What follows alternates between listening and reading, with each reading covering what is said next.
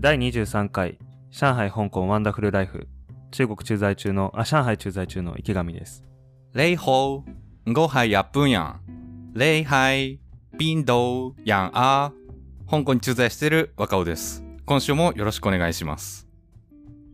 毎週配信していきます。この番組では、上海と香港に駐在している池上と若尾の2人が、海外の文化に向き合って発信していくポッドキャストです。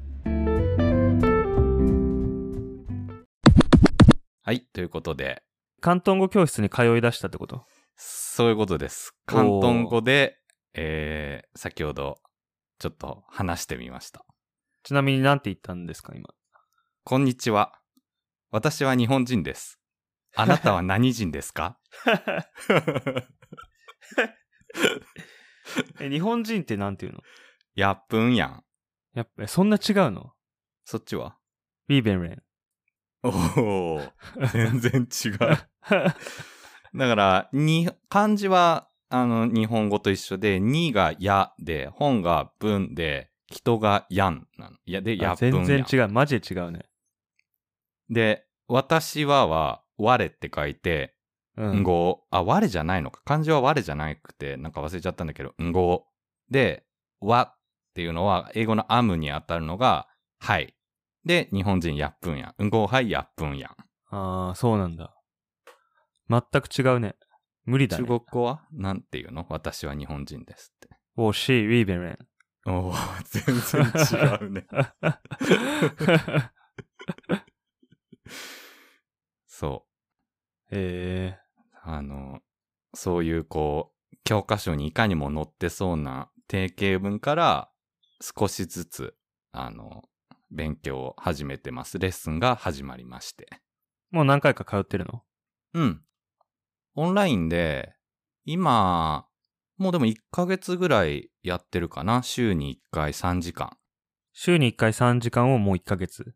そう。だから4回ぐらい受けたかな。おおーじゃあもう12時間ぐらいだそうそうそうそう。結構、なんか、やっぱりいいね。こういうレッスンは。今までは、なんか単語帳見たり、YouTube の広東語講座みたいなの見て、ふむふむみたいにやってたけど、やっぱりこのいうレッスンちゃんとテキストがあって、で、初心者から、しかも文法があんまりわかんなくても、定型文を教えてくれるから、例えばさっきの、あなたは何人ですか？みたいな。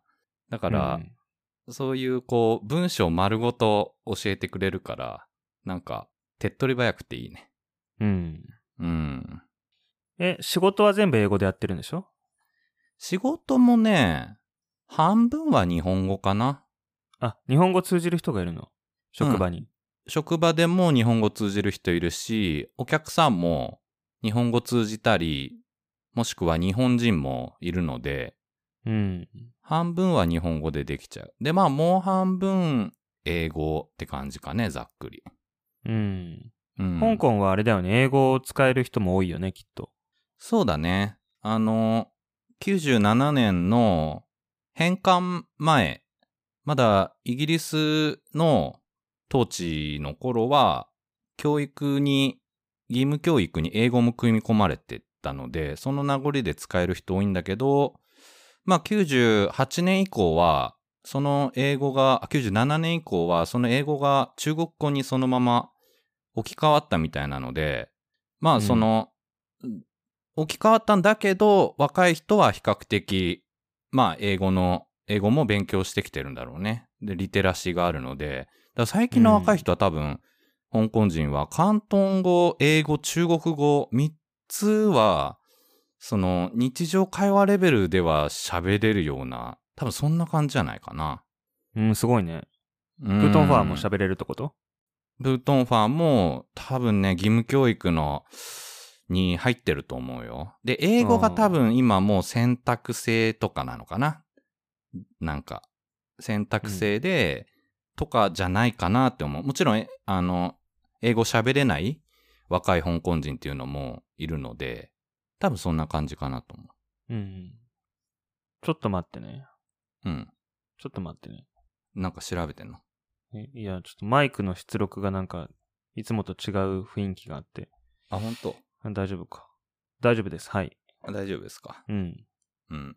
そう、だから、なんか、そうやっていろんな言葉喋れる人は、脳の構造どうなってんだろうなって思って感心するけどね。うんう。ん。あのー欧米の人が中国語喋れるとか日本語喋れるって本当にすごいよね。ああ、すごいよね。漢字がね、我々言うてもアドバンテージじゃないですか。いや、本当に、その、うん日本人が中国語なり広東語なりを勉強する上でってことでしょ？うん。うん。無理だよね。大人になってからあれ全部覚えるの。いやー、無理だね。うん。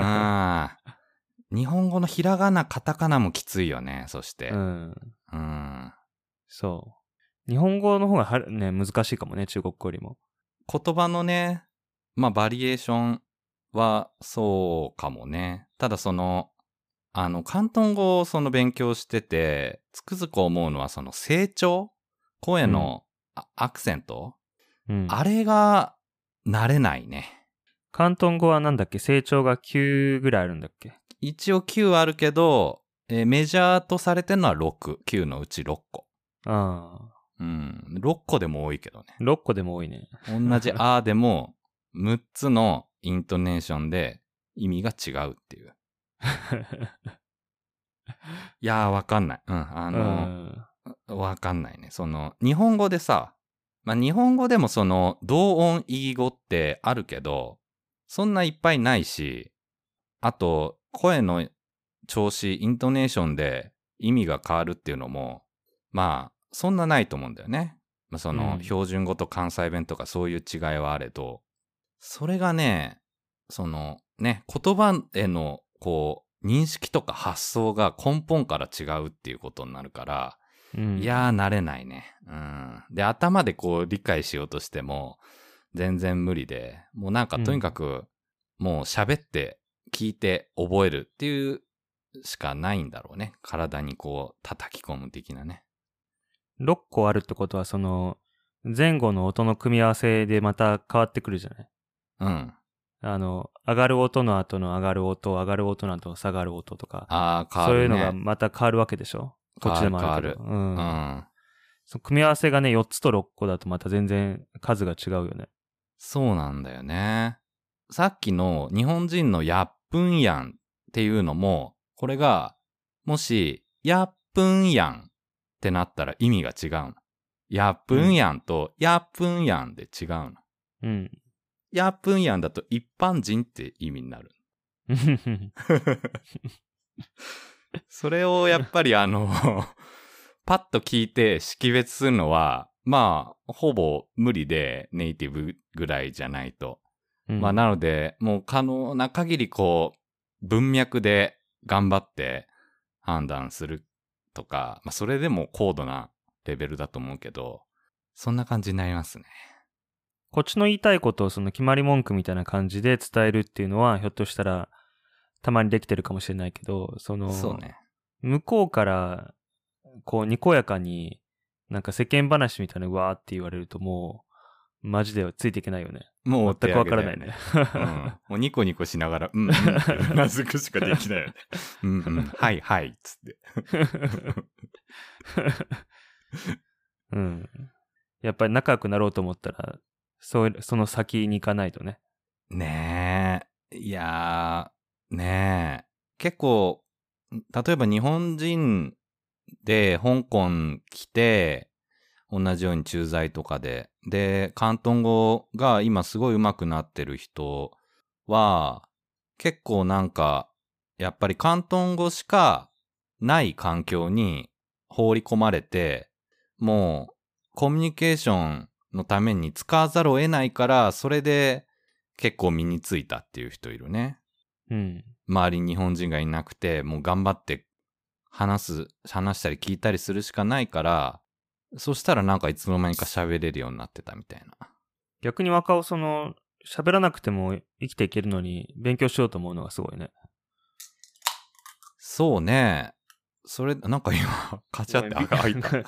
ビール開けました。あ、はい、お疲れ様です。そうね。まあ、とはいえ俺ももうこっち来て1年半経ってるから、あの、スタートとしてはそんな早くもないんだけど、まあなんだろうね。なんか、せっかくだからやってみたいっていうのはあるし、あとあの、まあ広東語なり中国語なり、ネットでこういろいろ調べたときに、その、読んで少しは理解できるようになっときたいなっていう、ちょっとそういう願望もあって、うん。うん、なんか、ね、幅広がりそうじゃん。その、まあ、実際今英語でいろいろ調べるのも、まあ、荷が重いというか、めんどくせえなって思ったりもしちゃうけど、まあでも、なんか本当に必要な時はできるから、たまに便利な時もあるから、まあ関東語と中国語は全然違うけど、まあどこかで共通する部分もあるという意味で、まあちょっとまずは広東語はどういうものかっていうのをちょっとやってみようって、勉強してみようって、まあそういうふうに思ったのがきっかけって感じかな。うん。うん。広東語がないと困ら、困るようなところにあんまりこれまで行ってなかった？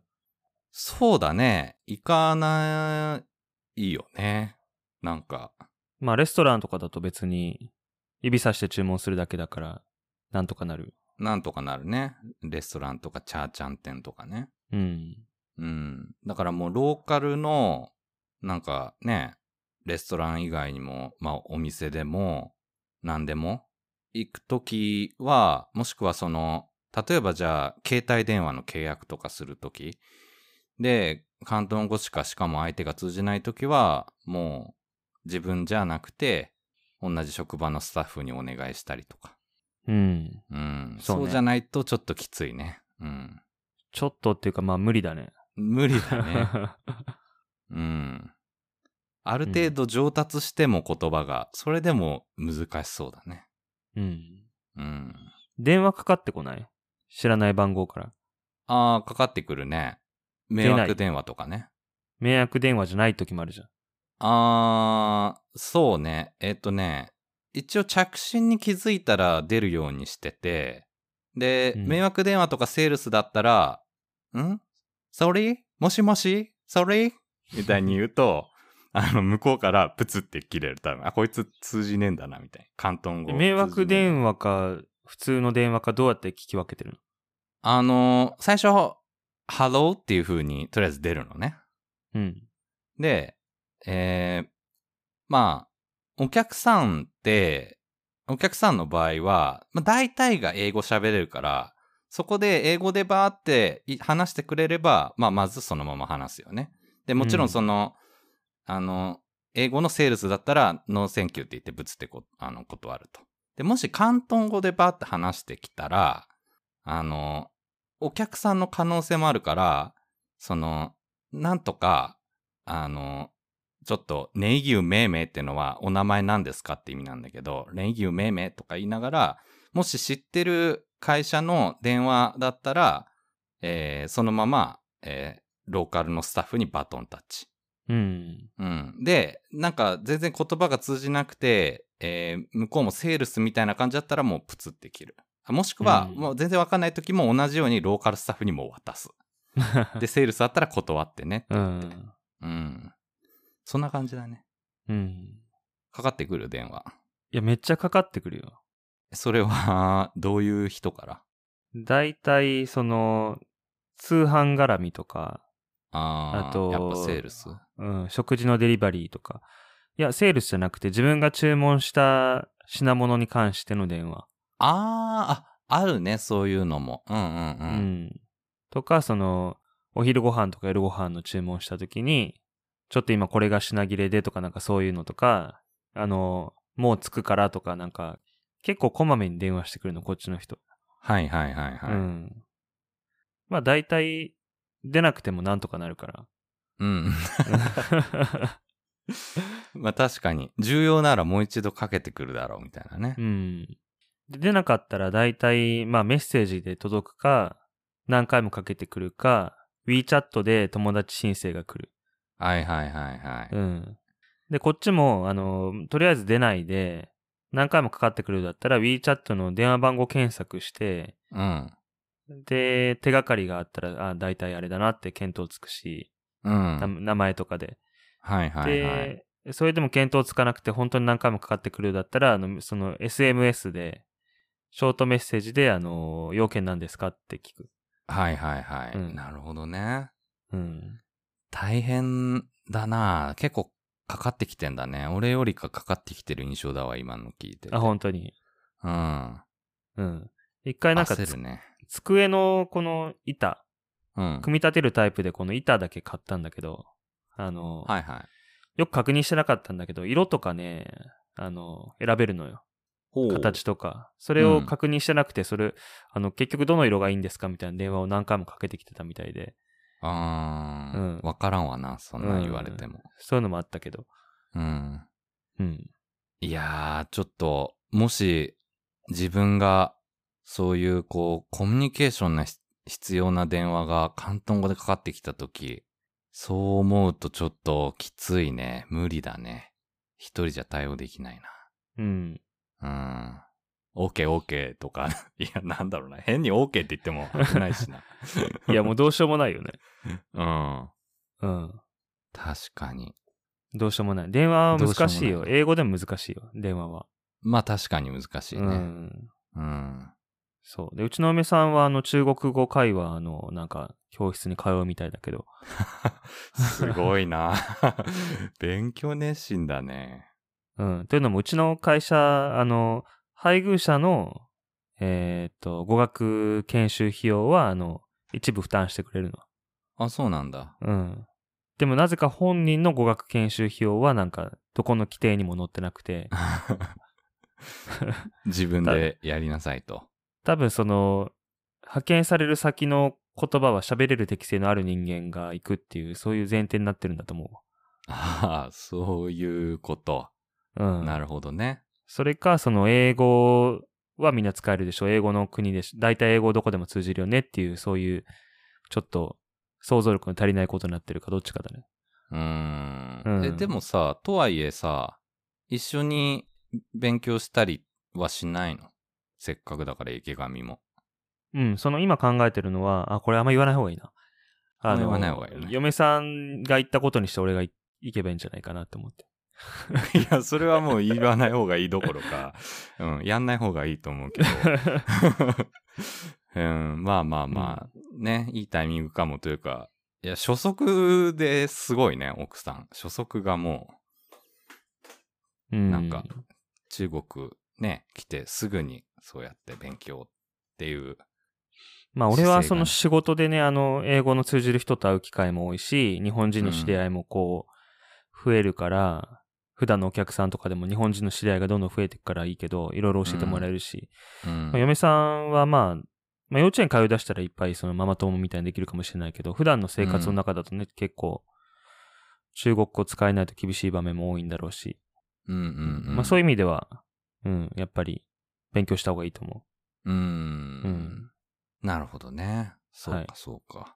さあさあ、まあ、えー、そんなこんなで、今回、えー今日は8月11日ということで、えー日本では、お盆の期間に入ってきてますけれども、うん。香港は特に8月祝日なしなんですけど、中国はもう休みはなし？休みじゃないよ。休みじゃないよね。うん。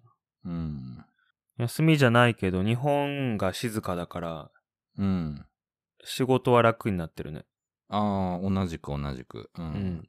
日本とのやりとりは、ね、少なくなるよね。うん必然的に。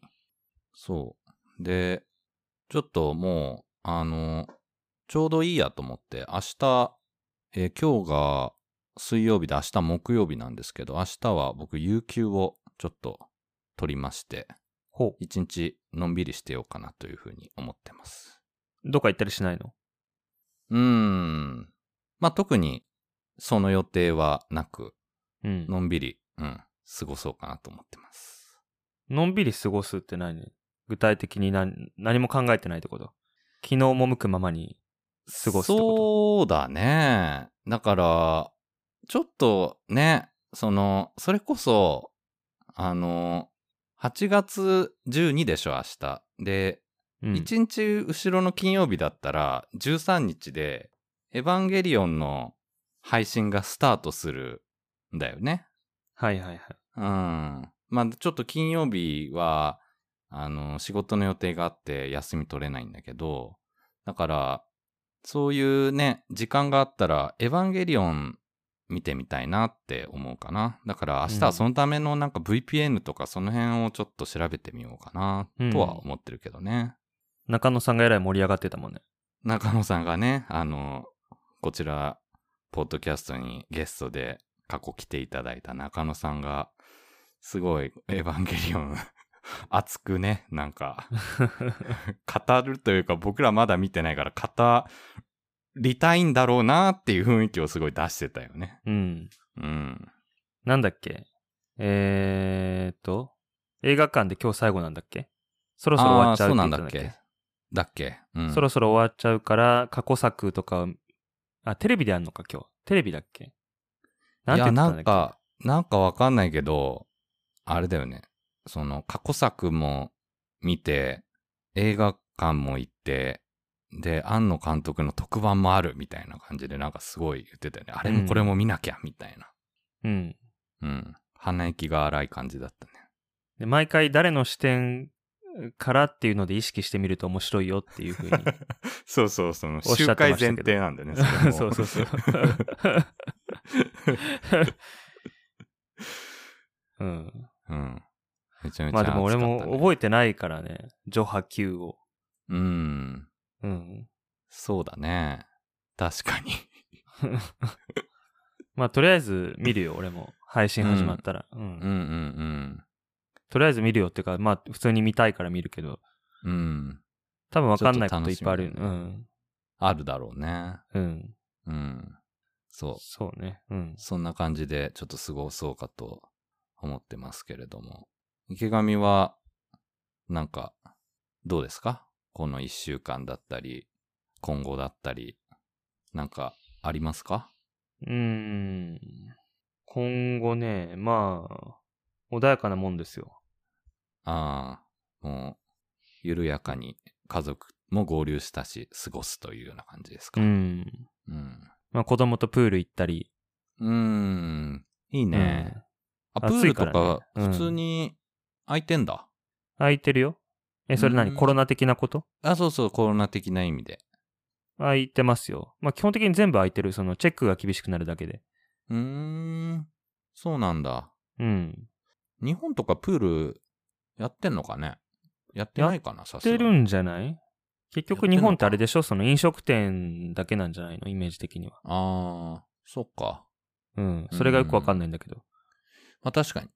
ジムとかも一応やってんのかね？うん。確かにちょっとわかんないけど。緊急事態宣言だとジムは閉まってたけどね、1年前は。ああ、本当あどうなんだろう、ね、今も緊急事態宣言中なんだよね。だったはずだよ。そうだよね。ううんん。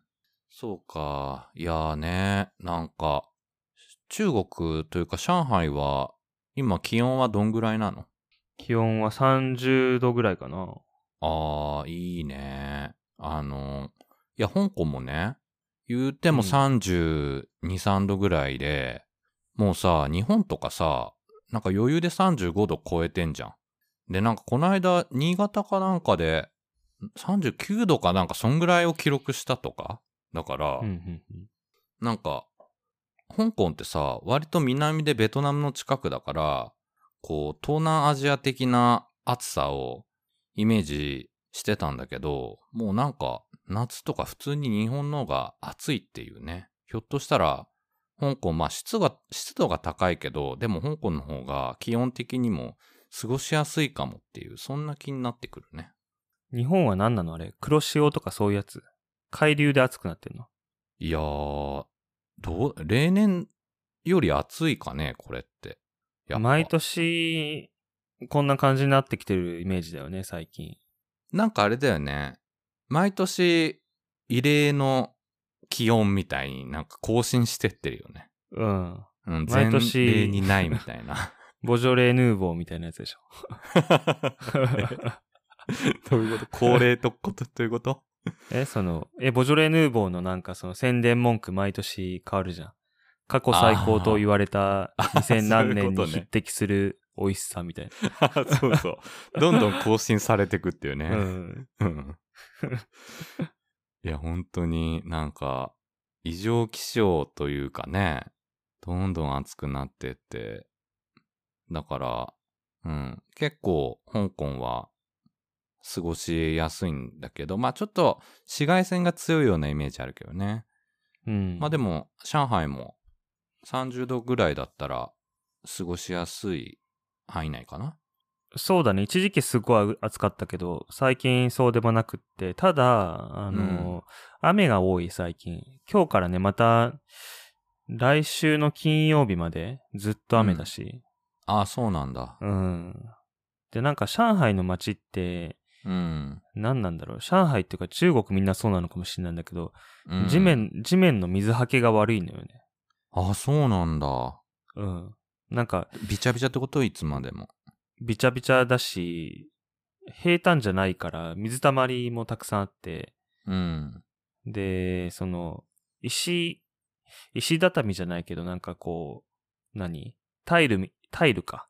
タイルみたいな感じで敷き詰められてるんだけど、歩道が。それであの、並木が多いんで、並木が多いんで、そのなんか根っこがね、多分地下でこう張り出してて、そのタイルがベコベコになってんのよ。歩道が。で、それ、その上をこう、不用意に踏むと、その下の水がね、あの、バシャーっていって、うん。タイルがこう、上踏んじゃった時に水が跳ね上がってきて。はいはいはい。濡れちゃうみたいな。そうそうそうそうん。う。うん。そうなんだ。そうね。うん。雨が多い最近。うん、雨が多い。香港もまだ雨季で、あの、突発的に雨降ったりするけど、でもあれだな、あの、大雨警報のブラックレインもないし、えー台風警報も最近はないな。その、シグナル8っていうその、家にいなさいっていう警報までは特にないので、まあなんかスコールみたいな感じで、週に2、3回いきなり雨が降ったりするとか、そんな感じだね、香港も。うん。うん。やっぱその辺はちょっと東南アジアっぽい感じだよね。そうだね。折りたたみ傘を携帯してないと、この時期はちょっと辛いね。香港は。うん。うん。うん。そうか。そう。そんな感じの香港なんですけれども、えー、今週ですね、えー、また、香港の食シリーズ話していきたいと思います。唐突やな。はい。次のテーマということで。今回は第何弾ですか？えー今回第12弾です。?12 弾。はい。はい。第12弾は、ザ・ジョンミンです。ザジョンミン。ザ・ジョンミン。。何ですかそれは？ザ・ジョンミンというのはですね、日本語のジャージャー麺です。ジャージャー麺。広東語ではザ・ジョンミン。麺は民、民なんだ。そう、麺は麺なの。麺じゃないんだ。麺じゃない。中国語は麺なの。麺。うん。こっちは麺。だから、えー炒めた麺。こあの、日本語の焼きそばは、チャオミンって言います。うん、チャーファンが炒めた飯でしょ？で、チャオファン。うん。炒めた麺はチャオミン。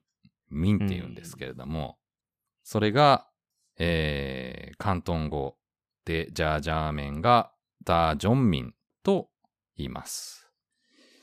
まあ、ちなみに漢字はね、ザはあんまりに日本語で使わない漢字なんだけど、えっ、と、火、変、えー火って、あの、ファイヤーの火ね。火変に、えー作る、裂くの右側を書いて、ザーって言います。これはあの、フライとか揚げるっていう意味の漢字なんだけれども、それでザー。で、うんジャ、ザ・ジョンミン、まあ、ジャージャー麺の2個目のジャーの方なんだけど、ジャンは、えー、XO ジャンとか、あの、醤油の醤だね。あの、うんペーストっていう意味。で、えー、ジャージャン。で、うん麺って書いて、ジャージャン。まあ、ちなみにその、醤油の醤については、なんかいろいろ調べたら、日本語で、ひしおっていう訓読みもあるみたいで、あの、ペーストっていう意味になるんだけど、まあ、そのジャージャー麺のジャージャーの部分の語源がそのザージョンになると思うんだけど、そのザージョンって結局何なのかっていうと、あの、肉味噌のペーストのことを意味するのね。うんうんあの、豆板醤とかで味付けした、あの、肉の、まあ、肉味噌だよね。肉のなんかそぼろみたいなのに味をつけた、まあ、ものだね。あの、担々麺とかに乗ってるようなやつだね。ひき肉みたいはいはいはい。な。うん。そうそう。で、えー、ザ・ジョンミン。これあの、ちょっとあの、例に、例によってですね、えー、今日ね、夕飯、このザ・ジョンミン、ジャージャー麺食べてきたんだけど、オーダーするときにお店で、ジャージャー麺、ジャージャー麺って言っても通じなくて、うん。で、店員の人から、あ？あ？って聞かれて、さっきのあの、電話じゃないけれども、で、最終的にメニューを指さして分かってもらえたんだけど、その時に店員の人から、ああ、no, no, ザ・ジョンミン、ザ・ジョンミンって言われて、で、いなんか言ってみろみたいに言われたから、俺も、うん、ザ・ジョンミンって言ったら、うん、うん、そうだそうだ、それでいいんだみたいな、プチ広東語教室みたいなのがあったんだけど、うん。うん、あの、ザ・ジョンミンという風に広東語で言うそうです。ミンがまず違うもんね。ミンが違うから最ね。初、麺、麺って言っちゃってたもんね。うん。難しかったです。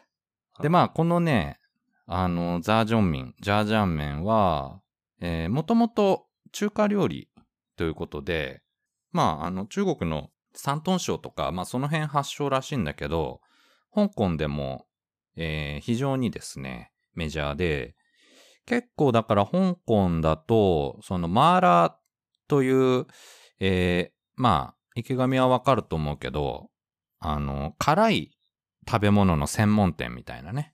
そういうところで置いてたりします。池上は中国でジャージャー麺、ちょっと中国語でなんていうのかわかんないけれども、は見たり食べたりはした？ねえ。見たかな？メニューにはあったと思うけど、食べたことはないかも。ああ、本当うん。食べたことはない。たまたまだけど。うーん。うん。今は食べたくなってるけど。そう、なんかね、俺も全然その、そもそも、ジャージャー麺、日本で食べたジャージャー麺が、あの、こっちで食べるようなものだとも、あんまり連想を想像してなくて、で、なんかの時に、えー中華料理屋で食べた、えーみんなで食べてシェアしたジャージャー麺が、すごい美味しくて、それでこう意識して食べるようになったんだけど、あの、結構ね、いろんなバリエーションがあって、あの、麺もね、熱い麺通常の熱い麺、ジャージャー麺だから汁はないんだけど、茹でたての熱い麺で出てきたり、他にも冷やし中華みたいに冷たい麺で出てきたり、なんかそういうね、バリエーションもあるのね。うん。で、なんか、それこそ、汁なし担々麺も、ある意味で、ジャージャー麺の一種みたいなもんで、まあ肉味噌があるし、まあなんか厳密な違いはよくわかんないんだけど、その、まあ、ほその他のトッピングとかで、あの、いろいろ差がついたりしてるみたいなんだよね。え、ジャージャー麺は何、ベン図で言うと、担々麺を含んでるの？うーん。どうやら、ジャージャー麺は、こっちで、えっと、5つぐらいのお店でちょっと食べ歩いたんだけど、とりあえずジャージャー麺っていうざっくりとした分類としては、その肉味噌が入ってる麺。ある意うん。味シンプルに、もう肉味噌プラス麺っていうのがもうジャージャー麺の成立条件で、で、トッピングとしては、なんかキノコが入ってたり、キュウリが入ってたり、えーいろいろあるんだけれども、その、えっと、ある意味一種で汁なし担々麺っていうのは、肉味噌プラス、なんか白ネギとか、そういうトッピングが入ってると、なんか汁なし担々麺っていうような名称になってるような感がある。うん。だ厳密にはわかんない。うん。担々麺がまず何なのかい言われてみたらわからないよね。担々麺、何なんだろうね。担々麺でも、あの肉味噌はあるよね。あるね。肉味噌とかなんかあのね、ミンチ肉そぼろみたいなやつ。うん、そぼろみたいなやつ。で、ちょっと辛いスープだよね。うん。うん。で、なんか、担々麺のトッピング。まあ、担々麺のトッピングはもう店によりっきりなんかな。で、あと多分発祥も違うんじゃない？担々麺ってなんか四川料理のイメージ。そうだね。うん。なので、まあまあ、あの、もっといろいろ厳密には違うとこあるんだろうけど、まあ、その、ジャージャー麺も、いろんなトッピングとか、形態っていうのが、この狭い香港でもあるという感じですね。うんうん。ああ、うんあるわ、記事が。ジャージャー麺と汁なし担々麺の違いは、はい。っていう記事があるんだけど、ちょっと今ネットが悪くて、あ、でも、いやいや、急に回線弱。え？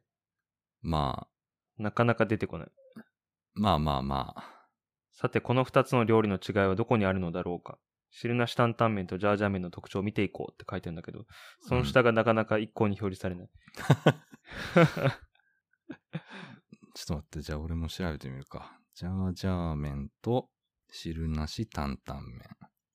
レシピによって使う食材には違いがあるので、共通点や相違点を一概に比較することは難しい。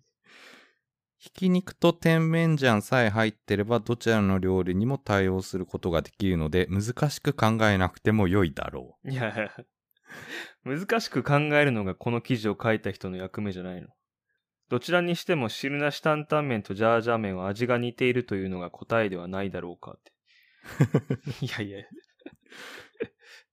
なんじゃそれ。う。まあ、あれだね。なかなか違いを明確に定義するのは難しいっていうところなのかな。多分出所が違うけど、たまたま同じところに行き着いたんじゃない？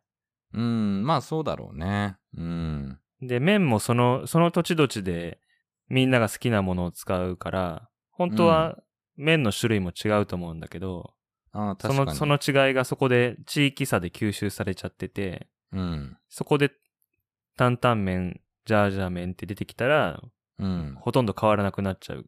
けど、ねオリジナルの発祥の地で比べると、ほとんど、あの、結構違うみたいなことなんじゃないの？うん。うんうんうんうん。そうね。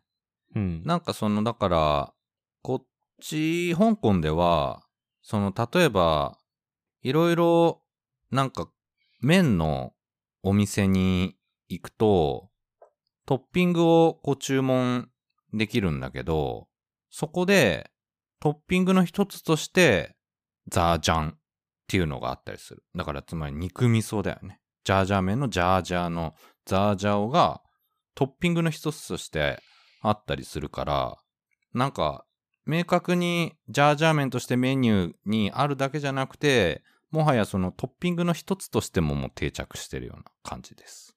うん。うん。はいはいはい。で、なんか日本とかだと、俺は食べたことないんだけど、盛岡で有名らしいね。ジャージャー麺って。盛岡って冷麺じゃないの？なんかね、盛岡三大麺っていうのがあるらしくって、うん。冷麺とわんこそばと、その、ジャージャー麺の中、ジャジャ麺っていうらしいんだけど、盛岡ジャジャ麺っていう、ローカルフードになるのかな、えーがあるんだって。なんか、わうんどんみたいなと冷麺のイ麺だって。メージしかない。うどんみたいな麺。そう。面白いよね。だからさっきそれこそ池上が言ってたみたいに、その麺は、オリジナルの麺を使ってるらしいよ。うん。うん。へえ。ちょっと今度岩手行くことあったら、食べてみようっていうふうにちょっと思ってるわ。なかなかいけないけどね。まあなかなか行けないね。日本にも行けないからね、そもそもねう。ん。うん。まあいつかね。基本的に中国に住んでて、上海に住んでて困ることないんだけど、うん。あの、ラーメンのチェーン店で天下一品ってあるでしょ。はいはい。好きなところね。あなたが。うん。はい。天下一品が食べられないことだけはどうしてもちょっと我慢できなくて。それなんか前も言ってたよね。うん。前も言ったっけ？言ってた言ってた。うん。どうしても食べたいって。うん。で、上海になんか天下一品リスペクトっていうか、インスパイア系のラーメンを出してくれる店があるっていうのを聞いたんだけど、おう。うん、そこにはまだ行ってない。なんか期間限行ってないんだ期間限定メニューらしくって。あ、そうなんだ。うん。期間はいつかはわからない。多分調べたらわかるけど、そんなに本腰入れてない。どうせ天下一品とは違うと思ってるから。もう期待してないじゃん。完全に。うん。香港でもね、ラーメン屋っていう意味では、結構、あの、俺もね、いろんなとこ行ってね、もう10軒ぐらい回ったかな。あの、中にはね、結構好みのところがあってね、俺、豚骨醤油とか、ちょっとこってりめの豚骨が、あの、好きなんだけど、あの、そういうお店があって、そこ行くと、こう、あー、ラーメン食べたっていう、そんなね、気持ちになるわ。食ったわ、うん食ったぜ、みたいな。豚骨、豚骨醤油？うん、豚骨醤油が好きかな、俺は。うん。和歌山ラーメンみたいな感じ？うーん、なのかな？うん。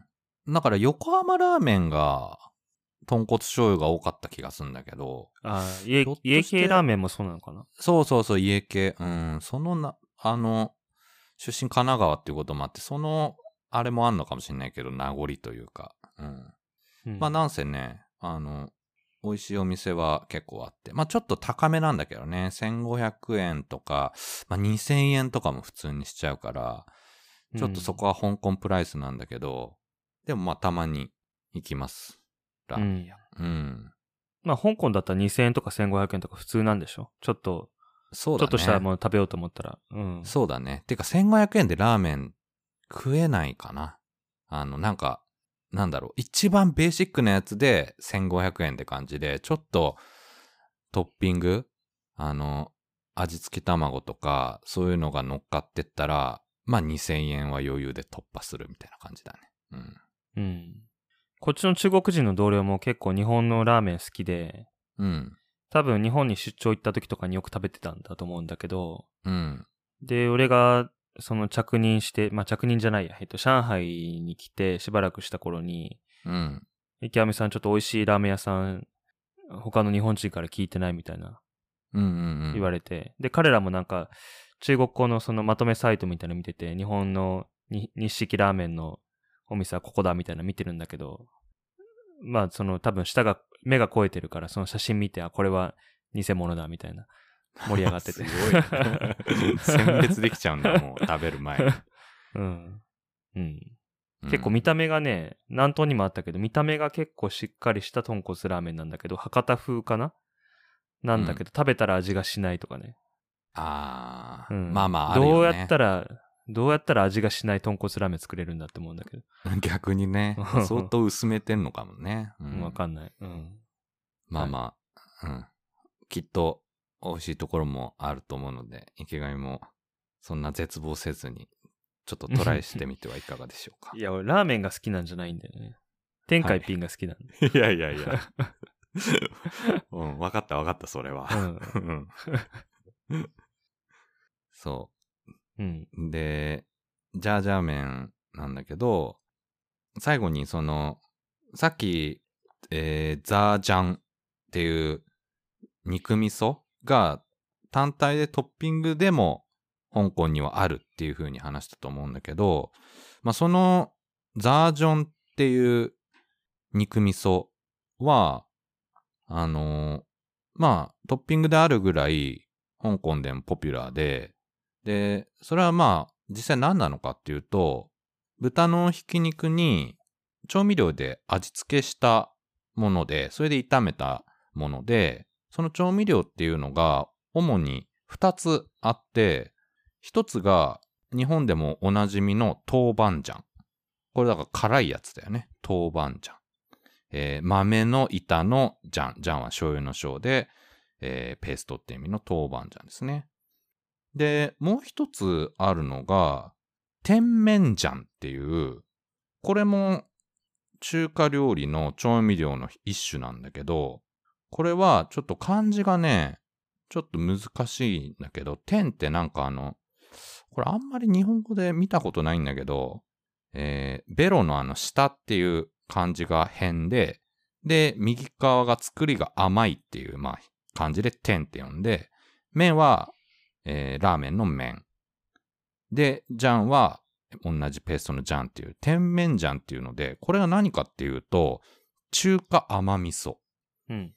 うん。だから豆板醤、辛い豆板醤と甘い甜麺醤を肉味噌にあえて炒めたのがザージャン、ジャージャーの正体ということらしいです。甜麺醤の天の字は甘いって意味でしょ？そうそう、甜甘いっていう意味。うん。あれ、日本語で使うっけこの点って。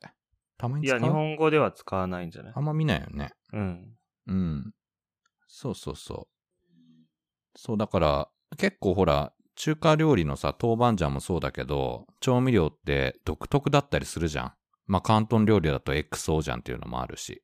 うん。だからその、このザージャン、えージャージャーは、その二つのメインの豆板醤と甜麺醤っていう調味料。中華料理でも有名なその調味料が使われている、そういう料理になってる。ということらしいです。うん。うん。お腹空いてきたな。この時間に。うん飯してろ。うん そう。まあちょっといずれその、なんか調味料とかもね、あの、いろいろ種類があるので、このポッドキャストで紹介できたらなというふうに思ってますが、まあ今日はとりあえず、えーザージャンミン。日本語でジャージャー麺のご紹介でございました。はい。あはいりがとうございました。はい。というところですが、えー今週はそんな感じでしょうか？そうだね。はい。なんかあるかな？なんかありますか？プリキュアってさ、はあ、久しぶりだな。はい。中国語でなんて書くか知ってる？ええいや、全然わかんないけど。プリキュアはあの、まあ、もともとはプリティ、可愛いとその癒すキュアを組み合わせた造語なんだけど、はい。なんか中国だと、光の美少女って書いてある。あ、意外と、なんか直訳なんだね。その当て字とかじゃなくて。直訳っていうか、なんだろう、なんでそうなったのかなっていう。え？いや、そう、アニメの絵柄で、そういう風に、あれ、イメージしたんじゃないの？でもそのか可愛い、可愛くて癒すっていう意味がどこにもないじゃん。えそんなに不満に思うことなの？そこい。や、不満には思ってないけど、それどうすんだろうなと思って。うーん。うん。いや、あの、子供が来たから、プリキュアを一緒に見たいなと思って、うん。で、まあ、ネットフリックスとかアマゾンプライムとかにもあるんだけど、その、中国の動画サイトでヨークっていうのがあって、うん。あれは、アリババが出資してるやつかな、動画サイトがあって、あんまりもう流行ってないらしいんだけど、そこではい。検索するときにどうやって入れるんだろうと思って調べたら、光の美少女だったのね。そうなんだ。いいんじゃないの？まあ、特にオチはないんだけど。特にオチはなさそうだね。うん。さっきエヴァンゲリオンの話の時に言えばよかったんだけど、うん。まあその、中国にいて辛いことの一つに、あの、日本の映画の最新作が見れないと。はい。で、まあプリキュアの映画って、だいたい5月と10月に年に2本あるんだけど、そんなにあんの？すごっうん。その、まあ2月にシリーズが始まって、うん。3月、4月、5月と、まあ3ヶ月後なんで、まだその新しいキャラクターにみんなが慣れてない頃に1本目。それはその、か一つ前の作品とか二つ前の作品のプリキュアが一緒に出てきてくれて、で、一緒に戦うと。で、まあお披露目的な感じの映画が5月。はい。で、物語が佳境に差し掛かってきて、みんながその、今やってるプリキュアにこう、感情移入し始めた頃に一番盛り上がる時期に、やる2本目が10月。おーうん。で、今度また10月のやつが今、予告編とか始まってて、キャンペーンが始まってるんだけど、はい。で、今まではその、なんだろう、最近の1個前、2つ前のプリキュアが一緒に出てくれてたんだけど、なんか、1つ前の作品から、あのーか随分過去のね、プリキュアが出てきて、2つの作品がコラボするっていうスタイルがなんか始まってるみたいで、で、今回の10月のやそつもそうそうそう。今回はその、ハートキャッチプリキュアっていう、えっ、と、あれは、えっ、とね、1、2、3、4つ目かな。4つ目のプリキュアのキャラクターたちとコラボすると。へえ、ウルトラマンで言えば、ウルトラマン太郎あたりが出てくるようなもんだ。ウルトラマン太郎はだいぶ後じゃない？じゃあ、ウルトラマン8ぐらい。?8、8、80じゃなくて。いや、ちょっと、まあ細かいところはわかんないけど。ウルトラマン、ウルトラセブン、エース、レオ。違ったっけ？帰ってきたウルトラマン。うーん。まあ見てないかわかんない、俺も。まあ、とにかく、結構うん、前のキャラクターがプリキュアでも出てくるんだ。そうなんですよ。で、それがもう見たくてしょうがないんだけど、うん。まあ、それを見る手立てはないんだよね、やっぱり。ああ、それこそ Amazon プライムとかではやってないの？だいぶ後にならないとやってないね。?1 年ぐらい経たないと？うん。そうなんですよ。あ、そうなんだ。それが辛いことの一つって感じか。辛い。じゃあ日本行った時は、リアルタイムで映画でも見てたんだ？子供と一緒とかに。うん、見てたよ。見て、まあ見てたというほど、その、まあ子供たちが見始めるようになって、一緒に映画館行けるようになって、もうちょっとしたら中国来ちゃったから、うん。まあ、そんな何本も見てないんだけど、うん。うん。うーん。そううんそうなんだ。はい。特にオチはないです。特にオチはないと。はい。うん。それでも光美少女は、えー、日本語で見れるの？そのテレビアニメは。うん。日アニメ版本語、日本語に中国語の字幕がついてる。ああ、そうなんだ。じゃあ、うん一緒に、まあそれを子供と一緒に楽しむことが、上海でもできるってことね。そうです。ああ、いいね。なるほど。うん。なんだっけ？何の話したんだっけ？プリキュア？あ、プリ、うん。あ、プリキュアの話何の話とも、うん、いきなり 何の脈絡もなく始めた。なるほど、なるほど。うん。まあまあ、え、ちょっとね、プリキュアも、え、いずれちょっと、また、プリキュアワンダフルライフ会を設けていただけたらいいんじゃないかなというふうに思っております。はい。うん。はい。はい。えー、っと、それでは、今週もご視聴ありがとうございました。番組概要欄に Twitter アカウント載せてますので、お気軽に感想とか送ってください。えー、Twitter の方は、まあ、こっちでの生活模様だとか、食べたものとか、そういう写真とかもアップしておりますので、皆さんどうぞよろしくお願いいたします。はい。はい。じゃあ、そんな感じですかね、今週も。そんな感じですね。はい。はい。それでは、上海、香港、ワンダフルライフ、お送りしたのは若尾と、池上でした。どうもありがとうございました。